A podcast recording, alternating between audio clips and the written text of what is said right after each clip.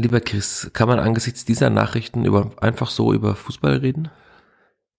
Es wird schwierig werden, wir werden es versuchen müssen, aber mittlerweile ist dann auch die Schwere der Verletzung einigermaßen bekannt und das ist sehr, sehr traurig dann. Ja, die Schwere der Verletzung von Marco Meyerhöfer, eine angeblich schwere Knöchelverletzung, ein am Sprunggelenk.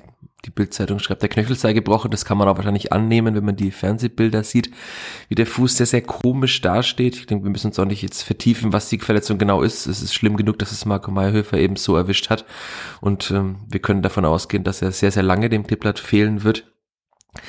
Deswegen auch von uns beiden hier, die wir den Vierter Flachpass aufnehmen, natürlich äh, alles Beste und alles Gute an Marco Mayhöfer, gute Besserung, gute Genesung.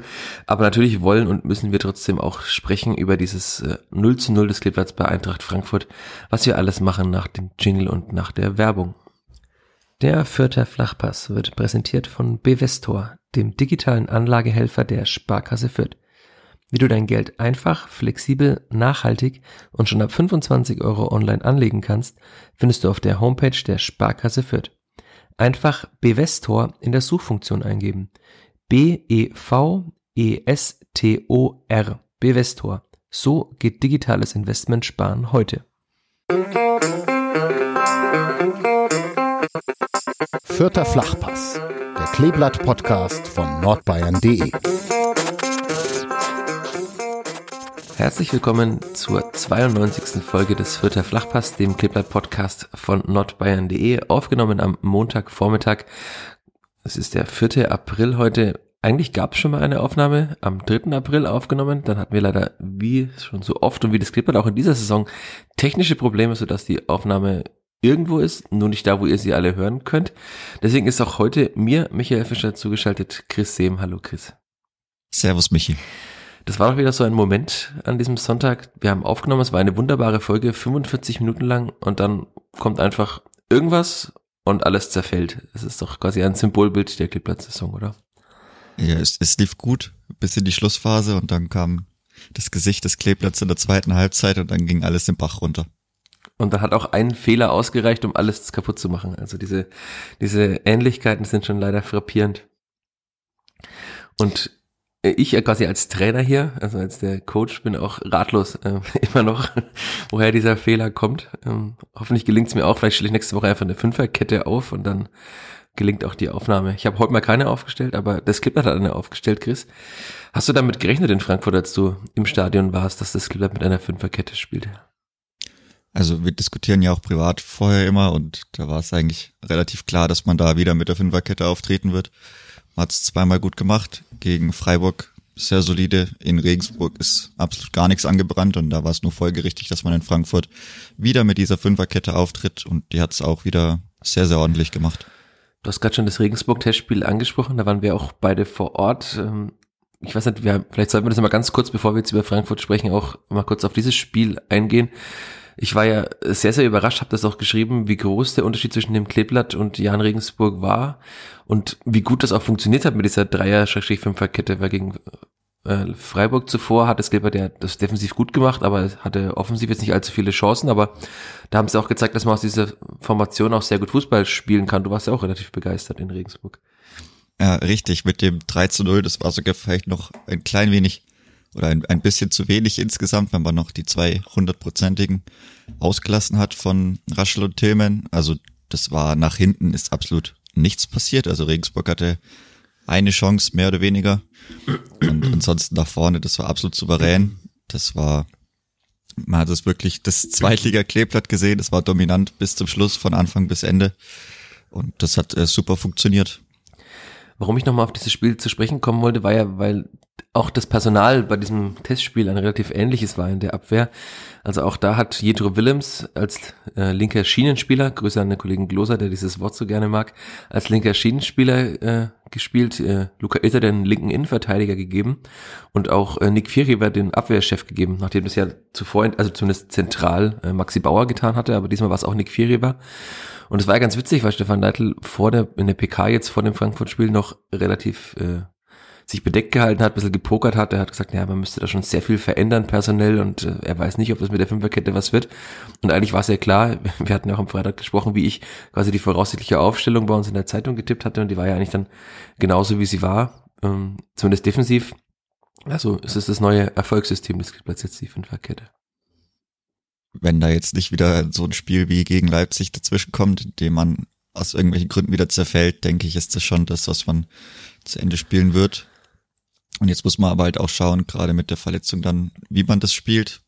Wenn man auch noch bisschen sieht, wer sonst noch ausfällt, dann wird es langsam etwas dünn in der Personaldecke, aber ich denke, nach hinten ist das mit den mit den fünf Leuten in der Abwehr, beziehungsweise drei ist schon sehr, sehr stabil und mit dem, mit der Doppel-Sechs davor, da kann man sich hoffentlich darauf einstellen, dass man nicht mehr gar so viele Gegentore frisst. Ja, und wenn man jetzt noch immer unentschieden spielt, dann ist ja sogar noch äh, der, die Punktezahl möglich aus dem ersten Abstieg. Also, woran wir auch teilweise gezweifelt haben.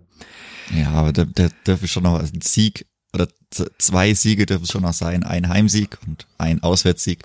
Und dann sind wir, denke ich, zu, oder können wir einigermaßen persönlich die Saison beenden. Okay, du hast ja noch diesen Heimsieg gegen Dortmund immer noch getippt. Da bin ich sehr gespannt, ob der noch kommt. Äh, wir werden sehen, aber dass Dortmund auch äh, hoch verlieren kann gegen Leipzig, hat man am Wochenende gesehen. Deswegen war das Klippert gegen Leipzig vielleicht auch gar nicht so schlecht, sondern einfach Leipzig so gut. Das sagen wir jetzt mal im Gute Laune Podcast auf am Montagmorgen. Aber nee, lass uns zum Spiel in Frankfurt kommen. Die Fünferkette stand, aber in den ersten so knapp zehn Minuten das ist Klippert eigentlich kaum aus der eigenen Hälfte rausgekommen. Stefan Neidl hat später auch gesagt, sie wurden weit hinten rein gedrückt. Aber passiert ist ja eigentlich gar nicht mal so viel. Also es gab einen Schuss von Knauf, der so aufs Tor gekullert ist, aber ansonsten ist nicht viel passiert. Aber Frankfurt war schon relativ druckvoll und dominant. Und ich würde dann einfach springen, weil ich jetzt, äh, ja der Clipboard-Podcast sind, in die 17. Minute. Schöne Kombination. Jedro Willems schickt Branimir Gotha in den Strafraum. Gotha steht perfekt eigentlich vom, vom Tor und dann schießt der Trapp an oder hält Trapp sehr gut. Du hast das Spiel nochmal im Fernsehen gesehen, Chris. Was, was war er der Fall? Es war so, so ein bisschen aus beiden. Also der Laufweg war sehr gut, der Pass war sehr gut.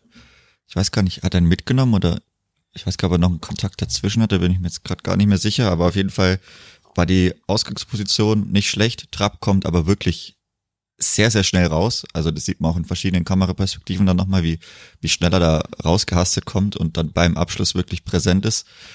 Und ja, mit dem Schuss war es dann wahrscheinlich schwierig, den Torhüter zu überwinden. Da muss er vielleicht irgendwie schauen, dass er unter Ball drunter schaufelt und den etwas drüber chippt oder über die, etwas so bisschen mit links über Traps linke Schulter dann legt, so bisschen ins lange Eck, halb so rein chippt, reinschaufelt. Und sonst, ja, das ist dann halt eben das, manchmal, wenn man nur zwei Chancen hat, zwei, drei Chancen, da muss man, muss die erste vielleicht auch sitzen. Und dann hätte ich das Spiel und das Stadion gerne mal gesehen, wie es dann ausschaut, wenn man, wenn sie mit dem, mit der ganzen Euphorie, die da geherrscht hat, wenn man da gegen den Tabellenletzten da zu Hause nach 17 Minuten 1 zu hinten liegt. Wäre mal interessant gewesen.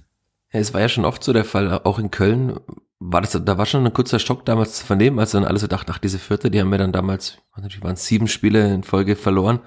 Und die können ja ganz gut Fußball spielen und die können auch ein Tor gegen uns schießen. Und damals, die meisten werden sich erinnern, hätte Duziak auch das 2-0 machen können, hätte ich auch gern gesehen, wie dann da so ein auch ebenfalls sehr euphorisches Stadion reagiert, weil ja doch alle eigentlich davon ausgehen, dass du gegen Fürth eigentlich immer problemlos gewinnst. Und es war leider viel zu selten der Fall in dieser Saison, dass eben mal ein Tor gefallen ist oder mehrere Tore gefallen sind, um auch dem Spiel mal eine andere Wendung zu geben, weil wir hatten dann, danach gab es ja nochmal diese eine Situation, äh, wie Timothy Tillmann quasi kläglich flankt auf Nielsen. Das war es aber eigentlich so an Offensivbemühungen in der ersten Hälfte des Kleeblatts. Und dann musste man sich natürlich bei einem anderen Menschen hinter der Fünferkette bedanken, der dann die Null gehalten hat bis zur Pause, Andreas Linde.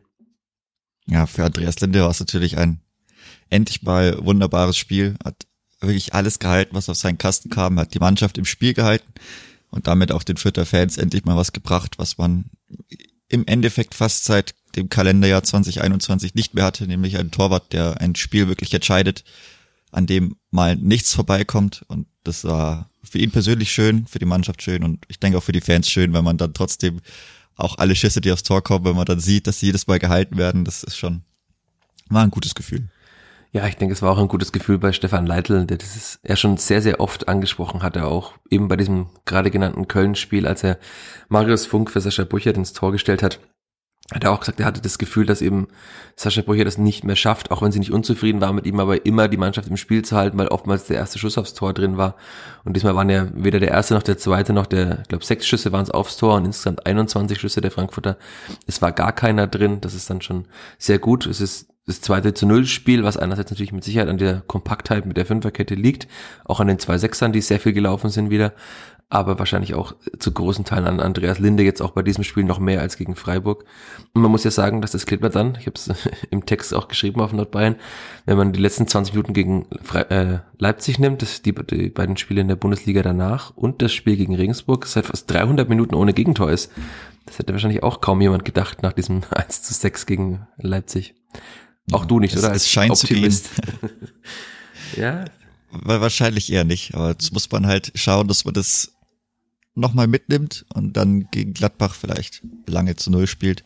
Die sind ja jetzt auch nicht so krass gut drauf, wenn man da Embolo einigermaßen im Griff hat. Scheint da nicht sehr viel mehr zu kommen derzeit. Ist jetzt immer lustig, wenn man sich da so aus dem Fenster lehnt und dann wahrscheinlich wieder mit 6000 Gladbachern in Fürth 0 zu 4 zu Hause untergeht. Aber nee, das, das wird schon werden. Wird schon werden. Wird schon werden, dachte sich auch Jimmy Leveling in der zweiten Hälfte, als er eingewechselt wurde dribbelte einfach ganz problemlos Hasebe und Tuta aus, als wären sie kleine Slalomstangen im schwarzen Trikot und zog dann von der Grundlinie Richtung Tor und dachte sich, ach, das Tor, das mache ich lieber selbst. Der Regote hatte schon eine Chance vergeben und schießt dann einfach ans Ausnetz. Stefan Neidl hat nach dem Spiel gesagt, Jamie kann querspielen. Habe ich gesagt, muss er nicht querspielen? Sagt er, ja, ja, er muss querspielen in dieser Situation. Also das war dann die, die zweite große Chance und ja auch die einzige in der zweiten Hälfte. Sind wir uns, glaube ich, einig, dass der der, quasi die erste Entscheidung von Leveling war gut, da alle auszudribbeln und dann quasi ab der Grundlinie war die Entscheidung eine schlechte. Ja, da hat er leider komplett den Zeitpunkt verpasst. Er hat ja sogar nochmal hochgeschaut in die Mitte, also eigentlich hat er gewusst, wie es ausschaut und wo er steht und wo seine Mitspieler stehen. Es waren ja auch Leute mit dabei und gerade eben Branimir Gotha stand zwischenzeitlich wirklich relativ gut und also er macht eigentlich den Blick hoch, aber aus irgendeinem Grund will er den selber irgendwie über die Schulter lupfen, aber da war wirklich super wenig Platz und dann war es nicht mal knapp. Also das war leider wieder einmal nicht gut zu Ende gespielt. Und das war's ja dann an, Offensivbemühungen äh, des Also Bemühungen gab's noch, aber die waren relativ schnell, wurden die erstickt. Und dann hatten die Frankfurter noch ein, also eine gute Chance, vor allem, die ich noch im Kopf habe, war die von Paciencia, bei der Linde sehr schnell unten ist und sehr gut hält, hat sogar Oliver Glasner, der Frankfurter Trainer nach dem Spiel, gelobt, dass der Torwart das so schnell unten ist, vor allem bei der Größe von Linde war er ja sehr, sehr schnell unten. Und dann kam noch Afemiko Pululu und Simon Asta noch für Willems, genau. Und dann müssen wir fast schon die 87. Minute springen. Oder wollen wir gar, ja. nicht, mehr, wollen wir gar nicht mehr springen? Weil es einfach jeder mittlerweile gesehen und gehört hat und das immer noch der Knöchel bei jedem Mal, wenn man drüber nachdenkt, wehtut. Ja, ich, ich weiß, also sehr viel muss man nicht drüber sagen. Ich denke, man kann noch erwähnen, was auch auffällig war, ist, dass die 9 zu 0 Ecken, die es gab. Und was sehr gut war, ist, dass Martin Hinteregger gesperrt war. Ich denke, mit Martin Hinteregger hätte das auch durchaus anders ausschauen können, weil ich glaube, Frankfurt müsste relativ stark sein nach Ecken. Und ja, da ist natürlich gut, wenn dann Makoto Hasebe spielt, der dann irgendwo Richtung Mittelkreis steht und den ab, den Spieler gibt, der dann, der dann noch absichert. Ja. Ansonsten, wie gesagt, nicht, nicht mehr viel passiert. Die Einwechslung von Green hat wenig gebracht.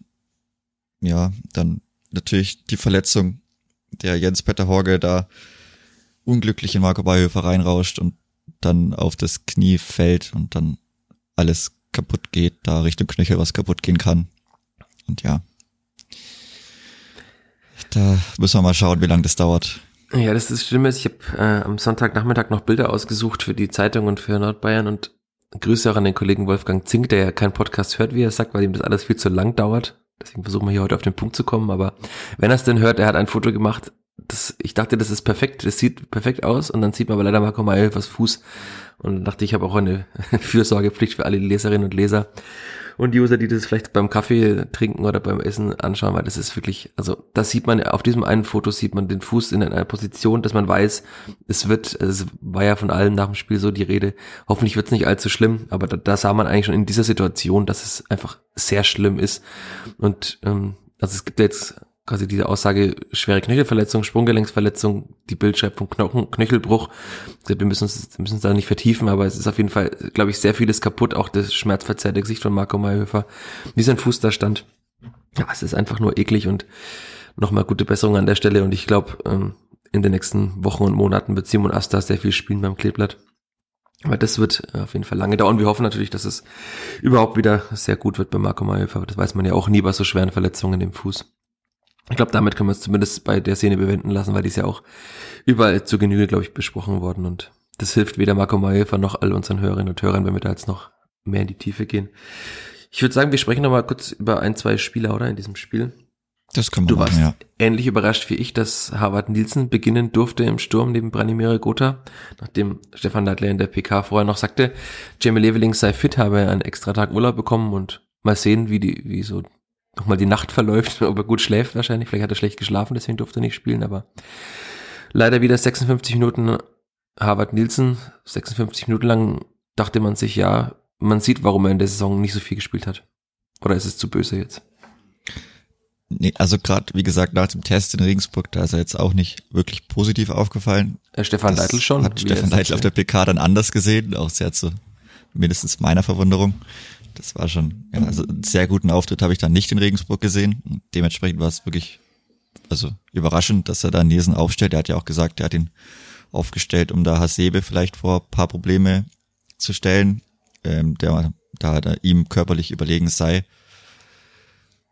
Ja, hat man jetzt nicht so unbedingt gemerkt. Also Howie Nielsen hatte dann einen, einen Schuss äh, vor der ersten Chance noch, aber da macht das eigentlich gut und der Schuss ist dann aber wirklich schlecht. Also da kommt ja wirklich nicht, nichts dabei raus eigentlich. Und auch ansonsten hängt er etwas, hängt er etwas in der Luft. Der ist einfach absolut außer Form und ja, sehr, sehr schwierig auch für ihn da vielleicht wieder reinzukommen. Da müsste er schon mal irgendwie glücklich ein Tor schießen zu Hause, keine Ahnung. Und dass das vielleicht der Knotenlöser ist, aber ansonsten ist seine Zeit bei der Spielvereinigung vielleicht auch ein bisschen abgelaufen. Ja, das ist leider so. Also er ist ja wirklich ein, sehr sympathischer Mensch, auch einer, der, wenn man beim Training mal ist, immer grüßt. Das machen ja auch nicht alle Spieler, sondern aber jemand, der halt sehr offen ist, sehr herzlich. Also das, das merkt man schon, dass er auch sich sehr wohl fühlt in Fürth. Man, nicht umsonst hat er hier seine beste Zeit seiner Karriere wahrscheinlich erlebt. Also zumindest äh, im nicht ganz so nördlichen Teil von Europa. Ich weiß nicht, wie es wie es vor seinem Wechsel nach Salzburg damals war, aber zumindest haben sie ja relativ Geld, viel Geld für ihn ausgegeben, aber er hatte immer wieder mit Verletzungen zu kämpfen, immer wieder auch so Formtiefs und in Fürth hat er ja wirklich gut funktioniert, vor allem in diesem Duo mit Branimir Gotha letzte Saison. Es war einfach sehr gut und eigentlich hat er auch alle Anlagen, sagt auch Stefan Neidler, er ist ein schneller Spieler, er ist robust, hat eigentlich auch einen guten Abschluss, deswegen verwundert mich das immer wieder, wenn er so, es war jetzt nicht der erste klägliche Abschluss von ihm. Und da merkt man einfach, dass einfach alles nicht stimmt. Und Stefan Neidler sagt ja auch, er muss halt einfach in den Spielrhythmus kommen. Das Problem ist halt, dass er wirklich schon im Sommertrainingslager ja viel aussetzen musste, da nur Platzrunden gelaufen ist, nachdem er sich beim dritten Testspiel in, in Ingolstadt damals verletzt hatte, nach, oder nachdem Julian Green ihn beim Schießen auf den Fuß geschlagen hatte, was ja auch schon wieder passend ist zu dieser Saison des Kleeblatts und da hat er ja oftmals als Zehner gespielt, also ein bisschen nach hinten zurückgezogen, jetzt wieder in diesem Doppelsturm. Ja, ich, das ist echt schwierig und ich glaube, wir können uns darauf einigen, dass Jamie Leveling neben Branimir Gutta gegen Gladbach spielen wird. Wenn da nicht mehr irgendwas passiert in der Woche, dann wird es sehr, sehr sicher so ausschauen, ja. Vielleicht spielt auch Jessica Nankam, aber Das da fehlt wahrscheinlich auch noch einiges, nehme ich an. Ja, das, ich weiß nicht, ob der es noch die Startelf schafft in dieser Saison. Da wird es eher noch Afimiko Pululu wahrscheinlich schaffen. Ja, das stimmt, der, der vielleicht, ja. Und dann wolltest du noch, hast du mir vorher in der Vorbesprechung gesagt, ähm, über einen Spieler sprechen, der in diesem Podcast in letzter Zeit nicht allzu gut wegkam. Ja, richtig. Also Jetro Willems auf der linken Seite. Wie gesagt, ich fand es in Regensburg schon gut, was er gemacht hat. Auch wenn er dann ein bisschen weniger defensive Aufgaben hat oder nicht immer hinten sein muss, beziehungsweise einfach noch eine Person mehr hat, die ihm da auf der Seite helfen kann. Dass er vielleicht nicht immer diese superschnelle, diese superschnellen, spritzigen Antritte mitgehen muss. Das hat er gut gemacht. Also er war da, wie gesagt, an der besten Chance beteiligt. Auch so hat er zwei, drei gute Bälle gespielt. Einmal in der in der zweiten Halbzeit hat er auch nochmal wieder so einen, so einen schönen Trickpass gespielt. War auch wunderbar, der auch gut kam, also auch gut den Gegner überrascht hat. Da war es dann mal positiv eingestreut. Ja, ich fand den super solide. Natürlich genau, hat auch mal Ballverluste gehabt, aber ich fand die dann von Luca Itter zum Beispiel, die fand ich die Leistung auch gemischt. Ähnlich wie bei, wie bei Rasche, also, ja. Aber ansonsten fand ich einen soliden Auftritt von Willems und ihm liegt die Fünferkette, ich denke, wesentlich mehr und da kann er sich vielleicht doch peu à peu, Spiel für Spiel noch bisschen mehr nach vorne mit ein, mit einschalten, hat er auch am Anfang der ersten Halbzeit gemacht und ich denke, das war ein sehr solider Auftritt. Und er ist ja auch einer, der mal, das hat man schon oft gesehen, jetzt auch mal schießen könnte, wenn er sich nach vorne einschaltet, weil wir hatten oft das Thema, dass auch die Distanzschüsse des Kleeblatts meist sehr schlecht kommen. Und er hat ja eine sehr gute Technik, also das, man kann ihm manche Dinge absprechen, ähm, aber das ist, also, dass er ein sehr guter Fußballer ist, das sieht man oftmals. Und vielleicht ist es auch nochmal ein Mittel oder mal, dass er einen Freistoß weiter vorne mal schießt, weil auch, ich weiß nicht, gab es schon ein direktes Freistoßtor? Du bist ja der Statistiker unter uns, aber ich glaube nicht, dass es eines gab in der Saison. Das ist schon länger her, also direkte Freistoßtore. Ja, Julian Green gegen Regensburg kann ich mich erinnern, in der vergangenen Saison so von links äh, Richtung Haupttribüne schon rüber, wie er ins Eck gezirkelt hat. Aber ja, danach ja, ja, aber, ich echt aber kaum in der mehr. ersten Liga kann ich mir nicht, glaube ich nicht. Ja, also dann haben wir doch noch eine Aufgabe. Du willst ein Heimsieg, ich möchte gerne ein Freistoßtor sehen. Wenn Stefan Leitl das hier hört, vielleicht trainieren die Spieler nochmal. Da, da bräuchte man aber auch erstmal Freistöße in Tornähe, ne? Das ist auch, auch noch so ein Ding. Daran ja, es auch etwas. Ja, das ist halt, äh, müsste man allgemein öfter mal in Tornähe sein. Man ist ja auch gar nicht mal so oft dort, deswegen wird man auch nicht so oft gefault. Ja, das kommt in, im Heimspiel, ist das dann, schaut das schon alles wieder anders aus. Das sind auch immer zwei Paar Schuhe. Heimspiel, Auswärtsspiel. Ich denke, das wird dann zu Hause nochmal anders ausschauen, wenn hoffentlich auch äh, nicht nur das restliche Stadion, sondern auch die Nordtribüne voll wird. Bis jetzt, kann ich ja sagen, ist der Block 3 ausverkauft. Ansonsten gibt's noch Karten. Holt euch die Karten. Kommt am Samstag ins Stadion. Du nimmst mir schon alles vorweg und springst ja schon zum Wochenende. Ich möchte noch über andere Dinge reden. Du hast mich jetzt hier gerade äh, Über die wunderbaren Frankfurt-Fans können wir Nein, ich, auch noch. Aber du hast gerade, das habe ich sehr überrascht gesagt, eine gemischte Leistung von Tobias Raschel.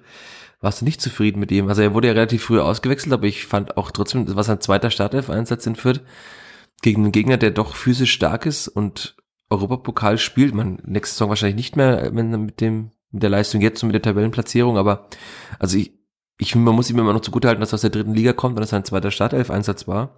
Und auch dafür war das, fand ich, wieder gut. Schon, ja, aber also, wie gesagt, bisschen nur im Spiel und auch danach bei zwei, drei Fehlpässe oder, also gerade von Itter, ich glaube, der hatte zwei wirklich nicht gute Pässe, die ordentlich beim Gegner ankamen. Aber ich glaube auch Rasche ist mir auch so aufgefallen, ein, zwei Dinge, wo er mal die Ball verloren hat.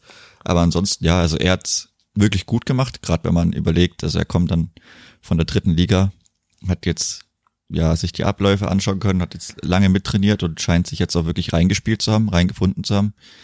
Und ja, er, er macht schon gut, aber mir sind halt zwei, drei Dinge aufgefallen, die nicht so gut waren, aber das ist ja auch völlig, völlig okay. Also stehen da noch zum Glück mehr als nur eine Person am Platz und es darf jeder mal einen Fehler machen, solange halt die Mannschaft dann da ist und das auszubügeln, dann ist das auch völlig okay.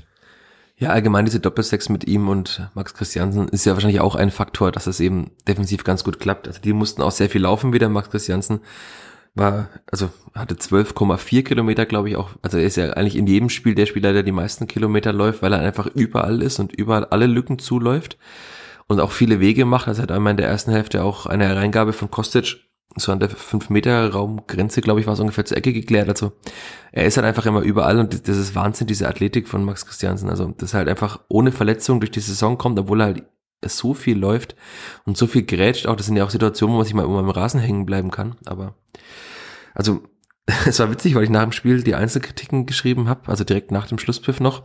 Und dachte mir, ja, Christiansen, er hat jetzt nicht so viel, also riesige Aktionen gehabt, keine zehn abgefangenen Bälle wie in manch anderem Spiel. Aber er war halt einfach wieder so solide defensiv und das ist ja eigentlich das Gute bei einem Sechser, wenn er eigentlich gar nicht auffällt und die Mannschaft kein Gegentor kassiert. Also da bin ich auch sehr gespannt, ob sich dann vielleicht doch im Sommer leider äh, ein, zwei Bundesligisten nach ihm erkundigen werden. Aber ja, die können ja gerne mal nachfragen, aber man muss, man muss ihn ja nicht abgeben. Ja, wir hatten nur noch ein Jahr Vertrag, deswegen ähm, es ist natürlich äh, wahrscheinlich verlockend, aber werden wir sehen. Ähm, Rashida ja, Susi wird die Angebote auf seinen Tisch bekommen. nächsten März 52 Punkte hat, kann er auch einen neuen Vertrag unterschreiben. Ja, du bist ja für den Optimismus zuständig in diesem Podcast, das ist schön. Ja, Frankfurter Fans wolltest du sprechen. Ich habe mir auch noch äh, meine Notizen äh, Rückkehr der Frankfurter Ultras aufgeschrieben.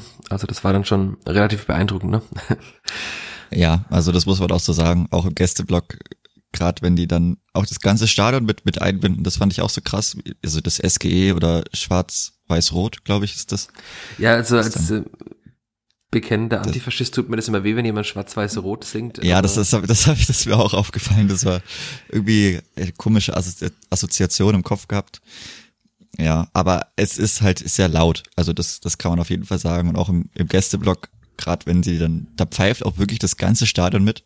Also nicht so wie bei Ecken bei der Spielvereinigung, wenn man da zu Hause von der Tribüne die Gegner eine Ecke hat, wenn es dann fünf Leute schaffen. Also ich kann nicht so laut pfeifen, ich kann da nicht, ich kann da schlecht mitmachen. Aber das ist wirklich, also es ist, es war wirklich sehr, sehr laut und man hat dann teilweise auch das, den eigenen Gesang nicht verstanden und man musste ein bisschen Lippen lesen, dass man ähm, schnell genug dabei ist.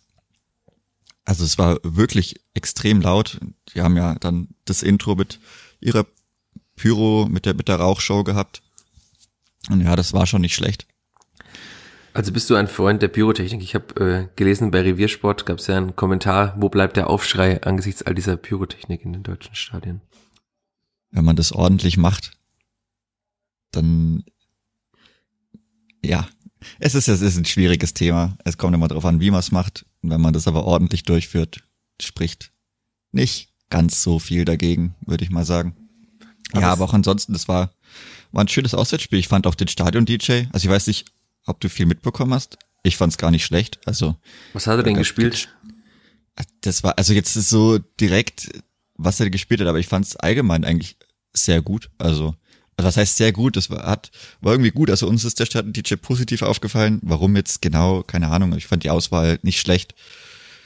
Das war, das war eigentlich, also es war so, auch abgesehen vom Spiel, war es schon eine ordentliche Auswärtsfahrt. Also da hat man schon was erlebt zu Beginn war es vielleicht nicht so krass, weil man dann Richtung Stadion läuft. Das ist dann ein bisschen eingebettet. Das sieht sehr also unscheinbar aus. Man steht auf einmal da und dann, oh, wir sind schon da, obwohl man so, das ist dann in Gladbach vielleicht ein bisschen anders. Also wenn man da zum Stadion läuft, das sieht schon ja etwas imposanter aus vielleicht. Oder in Fürth, wenn man zur Richtung Südkurve läuft. Ja. sieht auch interessant aus, auf jeden Fall. Nee, aber das war eine ordentliche Auswärtsfahrt, war auch schön, halt einfach wieder zu sehen, dass äh, beide Szenen wieder da waren, was die gerade in der Heimkurve, in ihrer Nordwestkurve da bewegen können. Oder Nordwestkurve, glaube ich. Ja, hast du dir gut gemerkt. Ja, genau, in ihrer Nordwestkurve da unten, also der Unterrang, da geht's ja von Eckfahne bis Eckfahne, machen da alle mit, beim Oberrang machen viele mit. Das ist schon, das ist schon enorm. Also Chapeau. Ja, und ich glaube auch, dass es nochmal krasser geworden wäre, hätte die Eintracht ein Tor gemacht. Das hätte ja sein können, dass sie zur Pause 1 oder 2-0 führen. Und ich glaube, dann wäre nochmal mehr los gewesen. Aber ich habe mich auch immer umgeschaut. Ich saß ja sehr weit oben auf der Haupt-Pressetribüne. Und auch da so links und rechts von mir sind einfach die Menschen gehüpft. Also das war sehr verstörend, weil man in Fürth auf der Haupttribüne sieht, dass die Menschen halt, also vielleicht mal klatschen. Das ist aber dann das höchste der Gefühle. Und das sind halt einfach also auch Familienväter mit ihren Kindern einfach aufgesprungen und sind einfach gehüpft im Stadion. Und das sind jetzt keine äh, südländischen, weiß nicht, Hinchas heißt glaube ich der richtige Begriff bei südländischen äh, Fußballfans. Und, sondern das sind einfach Menschen, die 200 Kilometer von Fürth entfernt leben und das halt, also das, entweder das liegt am Franken an sich, der etwas reservierter ist, aber das hat mich schon auch beeindruckt, dass halt dann da wirklich auch die Begeisterung für die Mannschaft, die jetzt ja auch keinen wahnsinnig guten Fußball gespielt hat, aber diese Begeisterung, die Mannschaft wieder spielen zu sehen, in einem vollen Stadion spielen zu sehen. Natürlich auch gepaart mit der Vorfreude auf Barcelona, aber das war schon wirklich eine sehr gute Atmosphäre und so eine Atmosphäre, das kann man sich dann auch vorstellen, wie die so eine Mannschaft an einem Europapokalabend unter Flutlicht trägt. Also vielleicht trägt es jetzt nicht gerade zu einem Sieg gegen Barcelona, dafür war die Leistung vielleicht doch etwas zu dürftig, aber ich kann mir schon vorstellen, wie die Atmosphäre dort nochmal unter anderen Gesichtspunkten und bei wichtigeren Spielen ist. Wobei das natürlich auch ein sehr wichtiges Spiel war gegen das Kleeblatt. Hat der Stefan Leitl vorher auch gesagt. Alle Frankfurter sollten sich auf die Spielvereinigung freuen. Mit einem kleinen Schmunzler. Naja. Dann würde ich sagen, wir schließen Frankfurt ab oder soll ich noch mal einen Moment der Woche erzählen, wie ich den Presseraum gesucht habe? Na. Ah, das, das kannst du gern machen. ja, das war super, weil äh, wir haben uns ja hier auch Transparenz-Podcast vor dem Spiel kurz am Gästeblock getroffen. In Frankfurt ist ja alles sehr offen, kann man sehr weit laufen, sehr weite Wege gehen. Ich dachte nicht, dass ich so weite Wege gehen muss, als ich den äh, Presseraum gesucht habe. Bin ins Stadion einmal rumgelaufen. Es gab einen Eingang, der hieß Medientiefgarage. Da kamen mir sehr viele VIPs entgegen, die alle mit ihren Karten wie wild, ja, ich suche den Business Club, ich suche den Business Club. Dann habe ich den Ordner gefragt, ja, ich suche keinen Business Club, ich suche nur den Pressearbeitsraum. Ja, ja, der sei ganz oben auf der Tribüne. Laufen Sie einfach mal alle Treppen nach oben, die es geht. Dann läuft man alle Treppen nach oben, die es geht und sitzt auf der Pressetribüne, aber weit und breit kein Presseraum zu sehen. Und dann fragt mein Ordner, ja, ich suche den Presseraum, wo finde ich denn den? Können Sie mir das bitte, ich war sehr freundlich, bitte sagen. Und dann sagt er, ja, ja, der ist ganz unten, da müssen Sie ganz runter. Dann bin ich wieder ganz runtergelaufen im Treppenhaus, hab den Ordner ganz unten gefragt, ich suche den Presseraum, sagt er, ja, der ist ganz oben auf der Tribüne. So, ja, da ist er aber nicht. Doch, doch, alle Journalisten, die vorher, vor Ihnen da waren, die sind alle nach oben gelaufen auf der Tribüne. So, ja, wunderbar. Glücklicherweise gibt es dann einen Pressesprecher bei der Spielvereinigung, den ja die meisten hier auch kennen, die Manuel Kästner, der die Pressekonferenzen auch moderiert, der mir sagt, naja, die sei, der Presseraum sei ebenerdig mit der Tiefgarage. Also bin ich dann doch mal Richtung Tiefgarage gelaufen. Es war nirgendwo ein Schild. Äh, und Richtung Tiefgarage sagt dann irgendwann ein Ordner zu mir, ja, hier sind Sie richtig. Wenn Sie noch den Gang entlang gehen, sind Sie im Presseraum. Und so war ich dann mit äh, Strickpullover, Fließpullover, Mütze und Schal nach wahrscheinlich 400 Höhenmetern dann doch etwas verschwitzt, aber ich habe den Presseraum gefunden. War dann schon schön. Ich war ich ein bisschen aufgewärmt vor dem Spiel, hat aber nicht viel genutzt, weil nach einer halben Stunde war es wieder sehr, sehr kalt. Ja, aber so ist es in den großen Bundesliga-Stadien. Das ist eben leichter, wenn man im Ronhof eine Treppe nach oben läuft und da ist. Oder kann man sich nicht viel verlaufen, ja. Ja, oder in Sandhausen auf dem Acker parkt und halt einfach, einfach durch den Wald. Durch den Wald läuft und da ist. Also die großen Stadien sind auch nicht nur fürs Kleeblatt ungewohnt, sondern auch für uns alle. Aber war ja ganz nett, damit hat alles geklappt. Ich habe Peter Fischer live gesehen mit seiner raumeinnehmenden Stimme. Du kennst ja auch Peter Fischer, oder? Den ja. Präsidenten der Eintracht. War witzig, als ich gerade im, im Eck stand und mit Wasser getrunken habe. Auf einmal dachte ich mir, die Stimme kenne ich doch. Und er war am anderen Ende des Raums, also mindestens 15 Meter von mir weg. Und seine Stimme war, wie wenn er neben mir ins Ohr schreit. Also diese Stimme ist schon raumgreifend. Und ja, also ich mag ihn ja auch aufgrund seiner Haltung gegenüber der AfD und anderen Menschenfeinden. Deswegen, ja, war ein schöner Ausflug und es gibt ja noch ein paar Ausflüge in der Bundesliga, die sollte man auch mitnehmen. Und dann würde Kleeblatt vielleicht auch nochmal ein paar Punkte holen und wir haben was zu sprechen hier. Und ich denke, jetzt ist eine halbe Stunde rum. Wir können nochmal springen zum kommenden Wochenende. Du hast gerade schon ein bisschen angeteasert. Es sind sehr viele Karten verkauft und wahrscheinlich sind die sehr vielen Karten nicht an Vierter verkauft, würde ich jetzt mal annehmen. Ja, wahrscheinlich nicht. Also so wie es ausschaut, gerade zu dem Zeitpunkt jetzt, wo sie schon verkauft sind, also es, ich kann ja sagen, bis jetzt alles weg, bis auf in Bauabschnitt 2, also direkt also auf dem Haupttribünenteil, der direkt neben der Nordtribüne ist. Da sind noch vereinzelt Restplätze zu, äh, zu finden, aber sonst ist wirklich jeder Sitzplatz weg. Also vorausgesetzt, da gibt es keinen Fehler im System, aber davon würde ich jetzt mal nicht ausgehen. Ansonsten gibt es nur noch Heimstehplätze bis auf den Block 3. Block 3 ist ausverkauft, aber ansonsten, ja, ist da noch einiges, einiges offen. Und da bin ich auf jeden Fall mal gespannt, wie viele Gladbacher es dann im Endeffekt sein werden, ob es fünf oder sechstausend sein werden und ob dann das Stadion auch voll wird. Also es, jetzt liegt es an den, wirklich an den Viertern. Es werden nicht die Gästefans dran schuld sein, wenn es nicht voll sein werden, also voll sein sollte. Und da bin ich mal gespannt, auf welche Endzahl man dann kommt am Samstag. Aber du weißt doch, Samstagnachmittag muss man eigentlich im Garten arbeiten und vielleicht mal den, den Rasen bereit machen fürs Frühjahr. Also es gibt ja, immer gut, Ausreden. Aber bei, den, aber bei den Temperaturen brauchst du, brauchst du schlecht beim gefrorenen Garten arbeiten. Ja, kann doch, man dann doch, auch mal sich warm anziehen und dann ja, zur Spielvereinigung kommen. Doch, gehen wir lieber. Also wir beide gehen zumindest ja. lieber. Ja, auf jeden Fall. Ja, muss man ja noch mitnehmen. Also zumindest 17 Bundesliga-Heimspiele muss man mitnehmen, wenn man schon nicht alle Auswärtsspiele mitgenommen hat. Ganz großer Fehler von mir. Aber ja, es gab ja leider auch mal Corona-Zahlen, die noch niedriger waren und man war noch vorsichtiger als jetzt in Deutschland. Aber das ist wiederum ein anderes Thema. Ja, lass uns noch kurz über das Gladbach-Spiel reden. Ich denke, wir sind uns einig, dass eine ähnliche Formation spielen wird, ähnliches Personal spielen wird. Ich würde sogar tippen, dass die gleiche Aufstellung spielt, nur mit Jamie Leveling statt Harvard Nielsen. Und Simon Asta auf ah, Rechtsträgerposition. Die jetzt fast unterschlagen, das war schon sicher, ja, genau. Aber ansonsten nehme ich an, es gibt ja auch nicht mehr so viele Optionen. Also Julian Green könnte die 10 für Timothy Tillman spielen. Natürlich könnte auch Harvard Nielsen die 10 spielen, was er schon teilweise gemacht hat. Aber ähm, es ist auf jeden Fall so, das kann man an dieser Stelle auch schon sagen. Ich hatte mit Stefan Leitl nach dem Frankfurt-Spiel gesprochen, dass Jeremy Duziak auf jeden Fall nicht zurückkehren wird zum Wochenende, weil er in der vergangenen Woche nur zweimal zehn Minuten gelaufen sei und äh, ansonsten Fahrrad gefahren ist. Sebastian Griesbeck ist sch wohl schwerer erkältet. Er hat kein Corona laut Verein, sondern er ist schwer erkältet. Gibt's ja auch noch in diesen Tagen. Und äh, man wird sehen, ob er zum Wochenende spielen kann. Und damit hat man dann ja schon vier wichtige Ausfälle. Stefan Neidl sagte, das ist wie wenn in Bayern Goretzka und Kimmich und noch zwei weitere Spieler fehlen. Die Bayern können das kompensieren mit einem Jamal Musiala.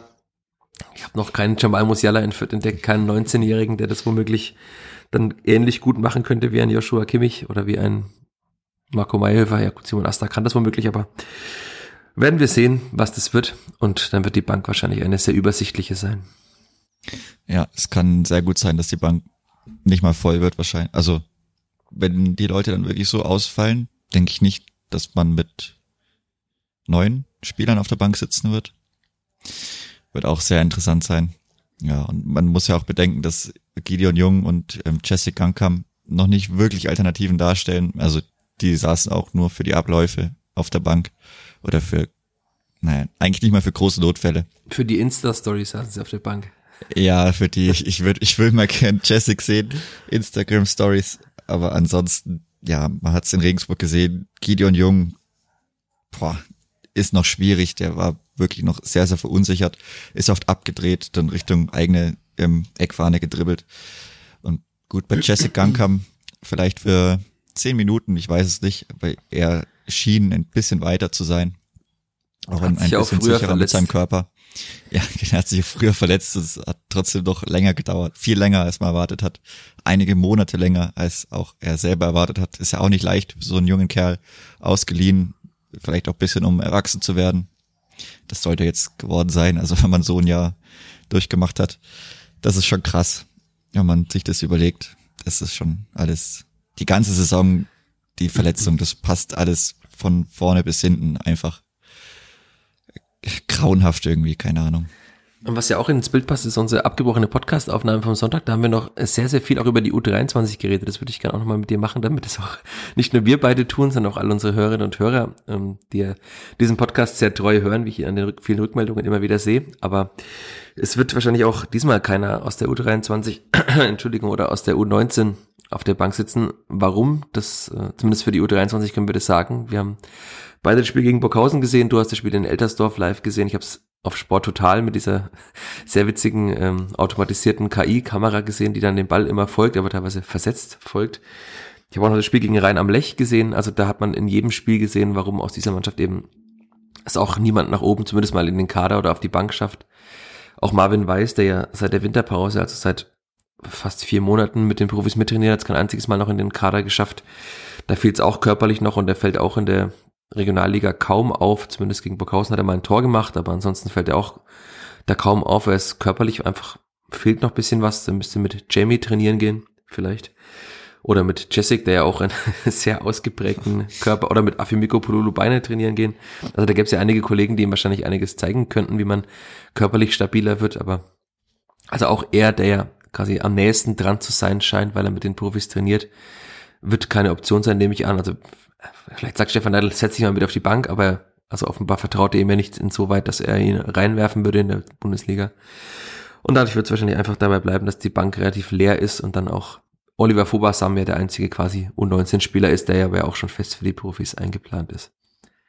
Ja, genau. Also da drängt sich wirklich von U19 und U23 eigentlich niemand auf, bis auf, wie eben schon besagten, Oliver Fobasam Nave, der drängt sich wirklich auf, weil er auch raussticht, also gerade körperlich, wenn man die U19 mal sieht, dann auch wenn man ihn vielleicht noch nicht gesehen hat oder das Gesicht nicht kennt, da weiß man dann sehr schnell, wer es ist, also man dann mal die Augen aufmacht.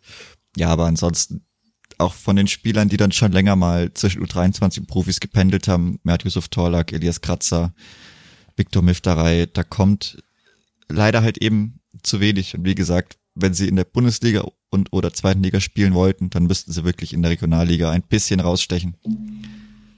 Aber das ist leider einfach nicht der Fall. Und dann wird's halt sehr, sehr schwierig. Auch die Spielanlage in der U23 ist dann vielleicht auch nicht so, dass man, ja, wobei, da könnte man vielleicht wirklich rausstechen, wenn man dann bei ein paar gute Bälle spielt oder mehr, besser die Bälle verteilt. Aber das wird dann vielleicht noch eher Daniel Adlung sein, der genau. da am nächsten dran ist. Aber ob man den nochmal in den Profikader beruft, da muss schon sehr, sehr, sehr viel Not Mann sein oder irgendwie nochmal ein größerer Corona-Ausbruch oder ich weiß es nicht. Aber ja, das ist sehr, sehr schwieriges Thema auf jeden Fall. Naja, spannend wird ja, also ich denke an Mittelfeld und also Offensivspielern, da mangelt es jetzt auch gar nicht auf der Bank, aber es wird natürlich schon spannend an Abwehrspielern in den nächsten Wochen, wenn Griesbeck ausfällt.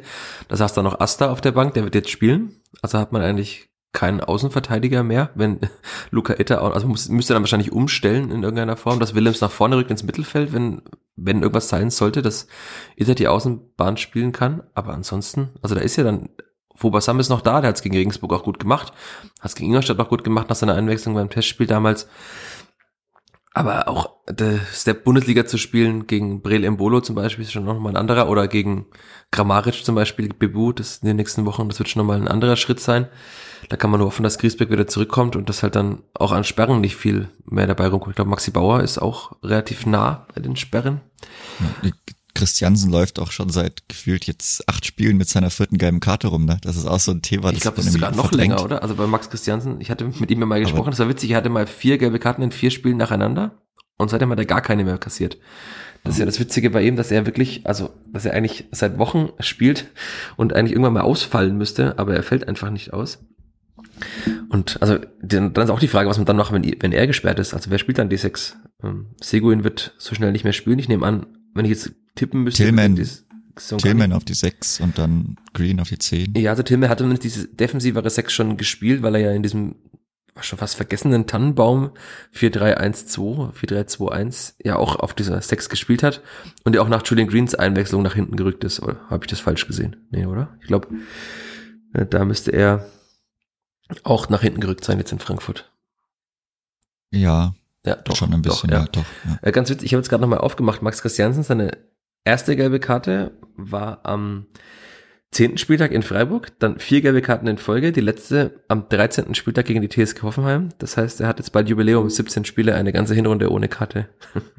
Oder eine, einmal 17 Spiele ohne Karte. Also es ist schon krass zu sehen, dass er halt wirklich jetzt dann am, am 13. Spieltag die letzte Karte bekommen hat und dann einfach am 29. immer noch spielt ohne Sperre.